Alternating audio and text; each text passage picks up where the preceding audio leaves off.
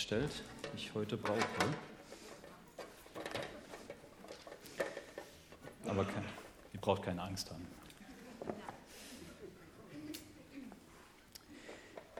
Ich habe lange Zeit im Posaunenchor gespielt. Und da gehört natürlich die ganzen Adventslieder zum Einmaleins.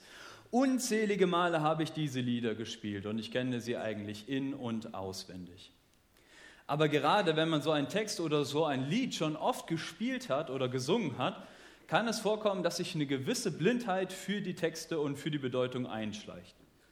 Man singt da etwas, ohne genau zu verstehen, was es eigentlich bedeutet. Und deutlich wird das eigentlich immer, wenn Kinder einen fragen, was singst du da eigentlich? Oder wenn sie fragen, warum du auf einmal über Deo singst. Denkt an das Lied Hört der Engel helle Lieder, da singen wir Gloria in excelsis Deo. Und da muss man natürlich erstmal erklären, warum man da über Deus singt. Und deshalb schauen wir uns heute Adventslieder an. Und auch in der Predigt beschäftigen wir uns mit dem Lied Macht hoch die Tür, die Tor macht weit. Und mich hat dieses Bild schon immer begeistert. Ich bin ein riesen Festungen- und Burgen-Fan. Verteidigungsanlagen, ob sie jetzt fantastisch sind oder real, die begeistern mich. Und so konnte ich mir ja auch immer hier bei diesem Lied schon früh so ein riesiges, ehrwürdiges Tor vorstellen, dessen Flügel so mächtig aufgehen. Aber was singen tun wir eigentlich, dass die Tore hochgemacht werden sollen? Macht hoch die Tür. Wie macht man denn eine Tür hoch? Das macht doch eigentlich gar keinen Sinn. Oder sollen wir uns das so vorstellen wie bei so einem alten, klapprigen Garagentor, was so quietschend aufgeht und so den Blick frei macht auf eine unaufgeräumte Garage? Und da mich diese Stelle schon immer ein wenig geärgert hat, habe ich mir einfach mal einen Blick auf den Bibeltext geworfen, dem dieses Lied zugrunde liegt, nämlich Psalm 24. Und was ich dabei entdeckt habe, Niklas, du kannst die Präsentation schon mal anmachen, da möchte ich euch gerne mit hineinnehmen und das mit euch teilen. Und ich möchte euch einladen, dass ihr eure Ohren und Herzen weit aufmacht für die Geheimnisse, die in diesem Text verborgen liegen. Inspiriert von dem Lied und auch von der, habe ich die Predigt in drei Teile gegliedert. Du kannst eins weitermachen. Und beginnen möchte ich mit der Frage, wem sollen wir die Tür öffnen? Und ich lese dazu am Anfang, den, ich lese dazu am Anfang der Predigt, den Anfang des Psalmes und den Ende des Psalmes. Und ihr dürft gerne auch mitlesen. Niklas, kannst mal eins weitermachen. Des Herrn ist die Erde und ihre Fülle und die Welt und alle, die darauf wohnen. Denn er, er hat sie gegründet über den Meeren und über Strömen sie festgestellt. Kannst du eins weitermachen? Wer ist dieser König der Herrlichkeit? Der Herr, stark und mächtig. Der Herr mächtig im Kampf. Erhebt ihr Tore eurer Häupter und erhebt euch ihr ewigen Pforten, dass der König der Herrlichkeit einzieht. Wer ist er, dieser König der Herrlichkeit? Der Herr, der Herrscher. Er ist der König der Herrlichkeit. Wir befinden uns hier ja im Alten Testament, in den Psalmen, und die sind nicht immer so logisch aufgebaut, wie wir das gerne hätten oder wie wir es erwarten würden. Ja, auf jeden Psalm muss man sich eigentlich immer wieder neu einlassen, um seine Struktur und der Botschaft auf die Spur zu kommen. Und unser Psalm heute, der beginnt mit einem ganz, ganz starken Statement, einer Feststellung, ja sogar einer Deklaration. Und er endet mit einem Bekenntnis, ja sogar eine Parole, die Zugang zum Leben gewährt. Doch dazu später mehr. Wir beginnen mit der Deklaration. Des Herrn ist die Erde und ihre Fülle und die Welt und alle, die darauf wohnen. Das ist meine Aussage. Und ich finde auch, das ist ganz schön vermessen. Oder? Die Aussage ist ja klar. Alles gehört Gott. Auch alles, was du besitzt. Ja, sogar dein eigenes Leben. Alles gehört Gott. Wenn man sowas an die Decke eines Berliner Gebäudes malen würde, würde man stundenlang diskutieren, ob man es nicht lieber übermalen sollte. Denn es gibt ja wirklich viele, die dieser Aussage widersprechen würden. Und wir müssen auch gar nicht so weit von uns weggehen. Auch ganz ehrlich, mir schmeckt das nicht, wenn auf einmal alles, was ich, was mir gehört, was ich erarbeitet habe, wenn das auf einmal alles jemand anderen gehören soll? Das ist doch ungerecht. Ich habe mir ja etwas erarbeitet, ich habe etwas geschaffen, das mir gehört. Und jetzt soll das alles das Eigentum eines anderen sein? Vielleicht ist es mein Haus, das ich mühsam erbaut und mühsam abbezahlt habe. Oder es sind Fähigkeiten, Know-how, das ich mir über die Jahre angeeignet habe, durch Studium oder auch durch Berufspraxis, sei es jetzt im Beruf oder im Privaten. Oder meine Familie, für die ich sorge, für die ich arbeite, für die ich immer da bin. Die gehört auf einmal nicht mehr mir, sondern die gehört jemand anderem. Und klar, natürlich kann ich jetzt fromm und strebsam über diesen Vers einfach weggehen, denn das macht man ja so als Christ. Das ist ja so eine ganz normale Aussage. Aber lasst uns diesen Moment einmal kurz auskosten und auf die Spur kommen. Was ärgert uns hier eigentlich? Was ärgert uns eigentlich an der Tatsache, dass wir eigentlich nichts besitzen und alles eigentlich Gott gehört? Ist es nicht einfach unser verletztes Ego? Und wenn ja, warum ist das so? Brauche ich wirklich die Bestätigung, dass das, was ich mache, gut ist? Dass ich so wie ich bin gut bin, dass mein Einsatz für meine Familie, für die Gemeinde, für die Gesellschaft oder für den Beruf, dass sie wertvoll und wichtig ist? Sehne ich mich so sehr nach Anerkennung und Bestätigung, dass ich sie auf eigene Faust suche? Am liebsten hätte ich jetzt Scheiße Ja gerufen, aber das macht man in der Predigt nicht. Aber natürlich ist es so. Wir sind Beziehungsmenschen. Wir sehnen uns nach Liebe und Anerkennung. Die spannende Frage ist nur, von wem möchtest du diese Anerkennung und Liebe bekommen? Macht hoch die Tür, die Tor macht weit, aber wem willst du sie öffnen? Deine Tür. Du kannst mal eins weitermachen. Du kannst dich abhängig machen von inneren Antreibungen und von den Meinungen anderer. Du kannst dich abhängig machen davon, es allen anderen beweisen zu müssen, dass du gut bist. Oder du öffnest dein Herz und hörst die Stimme deines Vaters, der dir sagt, gut gemacht. Denn wenn wir uns so den Vers nähern, dann führt er uns in die Freiheit. Denn dieser Gott, der alles geschaffen hat, dem alles gehört, dieser Gott schenkt dir seine Liebe und seine Anerkennung. Und das befreit. Wir müssen uns nicht von inneren Antreibern bestimmen lassen. Wir sind nicht abhängig von der Bestätigung anderer. Denn die Stimme, die zählt, ist die Stimme Gottes. Und er flüstert uns, und davon bin ich überzeugt, ständig, ewiglich Worte seiner Liebe zu. Gott wird in diesen Versen ganz klar als der Schöpfer aller Dinge bezeichnet. Im zweiten Vers haben wir es mit einer Schöpfungsvorstellung der damaligen Zeit zu tun. Dass Gott auf einem unruhigen Urmeer festes Land durch Säulen festigte und bestimmte und somit Leben ermöglichte. Ein Boden, auf dem wir leben können. So stellte man sich das damals vor. Heute wissen wir mehr darüber. Wir wissen, wie sich die Kontinentalplatten bewegen, was zu Erdbeben und zu Vulkanausbrüchen führt und was sich im Erdkern befindet. Aber an der Aussage des Textes ändert das nichts. Gott ist immer noch der Schöpfer aller Dinge. Und er ist ein Gott, der aus Chaos Ordnung schafft. Warum sind unsere Tore überhaupt so oft verschlossen? Weil wir in unruhigen Zeiten leben. Es ist, als würden wir versuchen, über ein Wasserbett zu laufen, alles gibt nach und nichts gibt mehr wirklich Halt im Leben. Stürme toben und zum Schutz schließen wir fest die Tore. Aber Gott ist ein Gott, der Ordnung ins Chaos bringt, der auf Wasser, also auf unruhigen Grund, festes Land und somit Leben ermöglichen kann. Er ist ein Gott, der die Stürme deines Herzens stillen kann und will. Niklas, du kannst noch mal eins weitermachen. Ich weiß nicht, welche Stürme gerade dein Leben plagen oder dein Herz plagen, wo du dich gerade auf unruhigen Wegen befindest oder in welchen Sumpf du dich verloren hast.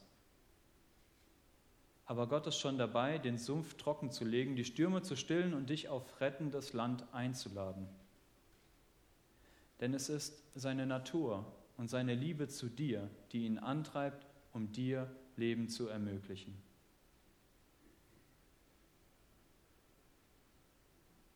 Wir kommen zum zweiten Punkt. Niklas, kannst du noch mal eins weitermachen? Warum sind unsere Tore so oft verschlossen? Heute geht es ja viel um Tore. Und deswegen möchte ich euch gerne eine Legende erzählen, eine Legende vom goldenen Tor in Jerusalem. Viele Geschichten ranken sich um dieses Tor. Tor. Zur Zeit der Kreuzfahrer soll es eine Legende gegeben haben, dass der wiederkehrende Messias, also Jesus, durch dieses Tor in die Stadt einziehen würde, um sie zu befreien und um seinen Thron zu besteigen. Als Saladin jetzt aber die Stadt von den Kreuzfahrern zurückeroberte, wollte er dies natürlich verhindern. Und er ließ das Tor deshalb kurzerhand zumauern. Ihr seht es auf dem Bild, wenn Niklas noch mal eins weitermacht. Damit wollte er ein für allemal verhindern, dass ein christlicher Herrscher die Stadt befreien würde. Wie bei vielen Legenden lässt sich diese Geschichte historisch jetzt nicht unbedingt beweisen. Aber sie ist mir dennoch hängen geblieben. Denn zum einen ist die Vorstellung von Saladin, er könnte Jesus dadurch aufhalten, dass er da so ein paar Steine reinsetzt, die ist natürlich haltlos. Selbst der Tod konnte Jesus nicht aufhalten. Wie sollen es da so ein paar Steine können? Zum anderen wurde für mich in der Vorbereitung dieses Bild, das zum Bild oder besser zum Spiegel dessen, wie ich mich nur allzu oft verhalte. Ich weiß zwar, dass ich die Tore weit für Jesus aufmachen sollte, doch sicherheitshalber, ja reflexartig mache ich sie schnell wieder zu. Warum ist das so? Zum einen liegt es an der Bibel selbst. Wir lesen das in den Versen 3 und 4. Und das kann wie ein gemeiner Türsteher wirken oder wie ein zugemauerter Zugang. Lasst mich euch die Verse einmal vorlesen. Niklas, kannst noch mal eins weitermachen. Wer darf hinaufsteigen auf den Berg des Herrn und wer darf stehen an seiner heiligen Stätte? Wer unschuldige Hände und ein reines Herz hat, er, der seine Seele nicht auf Falsches gerichtet und nicht zum Betrug geschworen hat. Hier steht also ein Türsteher im Tor und er fragt nach einer Durchgangsberechtigung. Er fragt, wer darf hier eintreten? Und die Antwort ist, wer unschuldige Hände und ein reines Herz hat. Das bedeutet, dass mein Innerstes rein ist. Alle Gedanken, alle Gefühle sind rein. Und auch meine Taten, alles, was ich tue, ist rein und frei von Fehlern. Ich als Jugendpastor kann das natürlich leicht erfüllen. Aber ich kann mir vorstellen, dass vielleicht für den einen oder anderen von euch schwierig ist. Also kleiner Scherz. Richtig ist natürlich, niemand kann das erfüllen. Und dann macht bitte noch mal eins weiter. Dann wird uns auch noch eine Karotte vor die Nase gehalten, so eine, etwas versprochen, was wir doch gar nicht erreichen können. In Vers 5 und 6 wird von den Segen gesprochen, der für alle bereitsteht, die dies erfüllen. Ja, Menschen, die so perfekt sind, werden als das wahre Volk Gottes bezeichnet. Na toll, was machen jetzt wir, die wir nicht so perfekt sind? Wir haben anscheinend keinen Anteil am Segen, wir gehören nicht zum Volk Gottes. Lass uns auch das mal ein wenig aushalten und nochmal besinnen, wohin lädt der Psalm uns eigentlich ein? Wir haben das in Vers 3 gelesen. Wer darf hinaufsteigen auf den Berg des Herrn? Und die Frage stellt sich natürlich, welcher Berg ist hier gemeint? Niklas, mach noch mal eins weiter. Man könnte natürlich an den Tempelberg denken oder an den Berg Sinai, wo Mose die zehn Gebote bekam oder am Berg Horeb, wo Elia diese wunderbare Begegnung mit Gott hatte oder auch der Berg der Verklärung aus dem Neuen Testament, um auch mal was Moderneres zu nennen. Alles Orte, wo Menschen Gott auf besondere Art und Weise begegnet sind. Aber was waren das für Menschen? Mose war ein Mörder der immer wieder auch große Fehler machte. Elia war depressiv, war ein Selbstmordkandidat. Und Petrus checkte gar nichts. Wenn es nach ihm gegangen wäre, würden die immer noch da oben hocken in irgendwelchen Hütten und da oben auf dem Berg hausen. Gott lädt also immer wieder ganz normale Menschen mit Fehler und Schwächen ein, zu ihm zu kommen. Klar, es gibt auf der einen Seite diese krassen Zugangsvoraussetzungen. Und ich glaube, sie haben auch ihre Daseinsberechtigung, denn sie zeigen uns oder machen uns deutlich, welch heiligen und genialen Ort wir hier betreten dürfen. Aber gleichzeitig macht Gott immer wieder möglich, dass wir Wege finden, um dorthin zu kommen. Gott ermöglicht immer wieder einen Weg, damit wir zu ihm kommen können. Alle Regeln des Tempels waren im Prinzip eine Hilfe für die Menschen, dass sie trotz ihrer Fehler zu Gott kommen konnten. Und im Alten Testament war das schon wunderbar verheißungsvoll. Es ist so genial, immer wieder auf die Spur Gottes zu kommen, wie er uns seine Liebe auch im Alten Testament schon gezeigt hat. Aber um wie viel mehr gilt das nun für uns, den Jesus den Weg zu Gott ein für allemal geöffnet hat? Wir dürfen zu Gott kommen. Keine Zugangsvoraussetzungen darf uns hindern. Wir dürfen zu diesem heiligen Gott Papa sagen und uns voller Mut und Zuversicht ihm nähern. Denn er hat uns diesen Weg gezeigt. Er hat ihn uns durch Jesus ermöglicht. Mach nochmal eins weiter, Niklas, bitte. Angefangen habe ich ja mit den zugemauerten Toren. Und jetzt möchte ich euch auch gerne erzählen, warum. Ich glaube, dass obwohl wir vom Verstand her wissen, dass der Weg zu Gott frei ist, wir allzu oft unsere Tore zumauern. Denn es ist eines zu wissen, was das Wort Gnade und Annahme bedeutet, aber etwas ganz anderes, es auch im Leben zu glauben und auch immer wieder anzunehmen. Ich ertappe mich immer wieder dabei, dass ich viel zu hart zu mir bin, dass ich viel zu viel von mir verlange und unbewusst übertrage ich das auch auf meine Familie und auch auf mein Umfeld. Perfektionismus, Angst vor Fehlern, Angst nicht genug sein zu nicht genug zu sein, nicht wertvoll zu sein, lässt mich immer wieder an der Gnade zweifeln. Und dann höre ich auch noch eine Predigt darüber, dass ich die Tore weit aufmachen soll. Wieder etwas, das ich tun muss und es doch nicht schaffe. Und es ist ein weiterer Stein, den ich ins Torhaus setze und dann noch schön mit Zement bestreichen und fertig ist das zugemauerte Tor. Wie bekomme ich es nun aber wieder auf?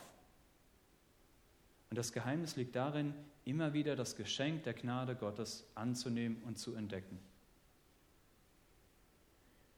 Könnt ihr euch noch an die erste Predigt erinnern, die ich hier in der Gemeinde gehalten habe?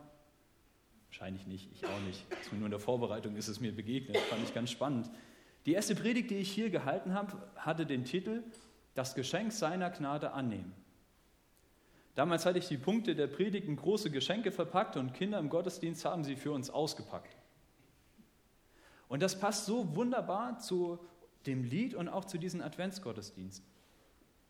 Wir bekommen die Tore unseres Lebens geöffnet, wenn wir das Geschenk Gottes Gnade für unser Leben annehmen. Ich bin von Gott geliebt, ist dabei der Vorschlaghammer, der uns hilft, die Tore zu öffnen. Ganz leicht. Ich bin wertvoll und von Gott angenommen, ist das Öl, hat jeder Heimwerker zu Hause. Ist das Öl, mit dem wir die Scharniere schmieren, dass die Tore wieder leicht aufgehen. Und mir ist vergeben, ist der Kick, ist der Kick, der die Tore aufstößt und wir dürfen hindurchtreten und wir dürfen zu Gott kommen. Einfach, indem wir das Geschenk seiner Gnade annehmen. Ein letztes Geheimnis habe ich noch für euch. Bisher sind wir immer davon ausgegangen, dass wir die Türen öffnen sollen. Und das ist ja auch nicht falsch. Aber eigentlich geschieht ja etwas viel Geheimnisvolleres. Wir gehen davon aus, dass wir einziehen, dass wir die Tore aufstoßen sollen, aber eigentlich und in Wahrheit geht Gott von seinem Heiligtum aus und stößt die Tore an Weihnachten und Advent zu uns auf. Und dadurch, dass er durchschreitet, werden tote Dinge wie Tore auf einmal lebendig. Und somit haben wir auch das Geheimnis gelüftet, wie Tore hochgemacht werden können, was eigentlich gar nicht funktioniert. Aber dadurch, dass Gottes unglaubliche Gegenwart in dieses Torhaus kommt, sprengt es die Realität. Die Tore werden lebendig und sie gehen sogar nach oben auf. Gott stößt die Türen zu unseren Herzen auf. Gleichzeitig stoßen wir die Tür zu ihm, zur Ewigkeit auf. Die irdischen Türe und Tore waren immer nur eine Veranschaulichung, eine Metapher für das, was in uns geschieht. Und Gott sprengt durch seine eigene Gegenwart das Bild und die Vorstellung. Und all das nur, um zu dir zu kommen, um dir seine Liebe zu zeigen, um dich nach Hause zu holen. Man muss bei diesen Versen die kosmische Weite des Advents, also die Ankunft Gottes mitdenken. Und dann erschließt sich einem die Bedeutung. Advent bedeutet Ankunft. Öffne dein Herz. Lass dir dein Herz öffnen und lass Gott durch seine Gnade dir neu seine Liebe zeigen. Und wenn du eine Sehnsucht danach hast und wenn du diesen Gott in seiner unglaublichen Gnade und Liebe begegnen möchtest und wenn du die Tore zu deinem Herzen weit machen möchtest, dann lade ich dich ein, einfach mit mir die vierte Strophe des Liedes Macht hoch die Tür, die Tor macht weit zu beten. Wir sehen das jetzt gleich hier vorne. Und ich werde die Verse einmal einfach zum Abschluss der Predigt beten und wenn ihr möchtet, dürft ihr einfach mitbeten und wir stehen dazu auf.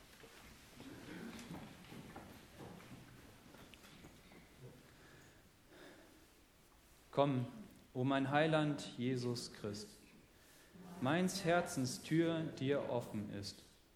Ach, zieh mit deiner Gnade ein, dein Freundlichkeit auch uns erscheint. Dein Heiliger Geist uns für und leid, den Weg zur ewigen Seligkeit.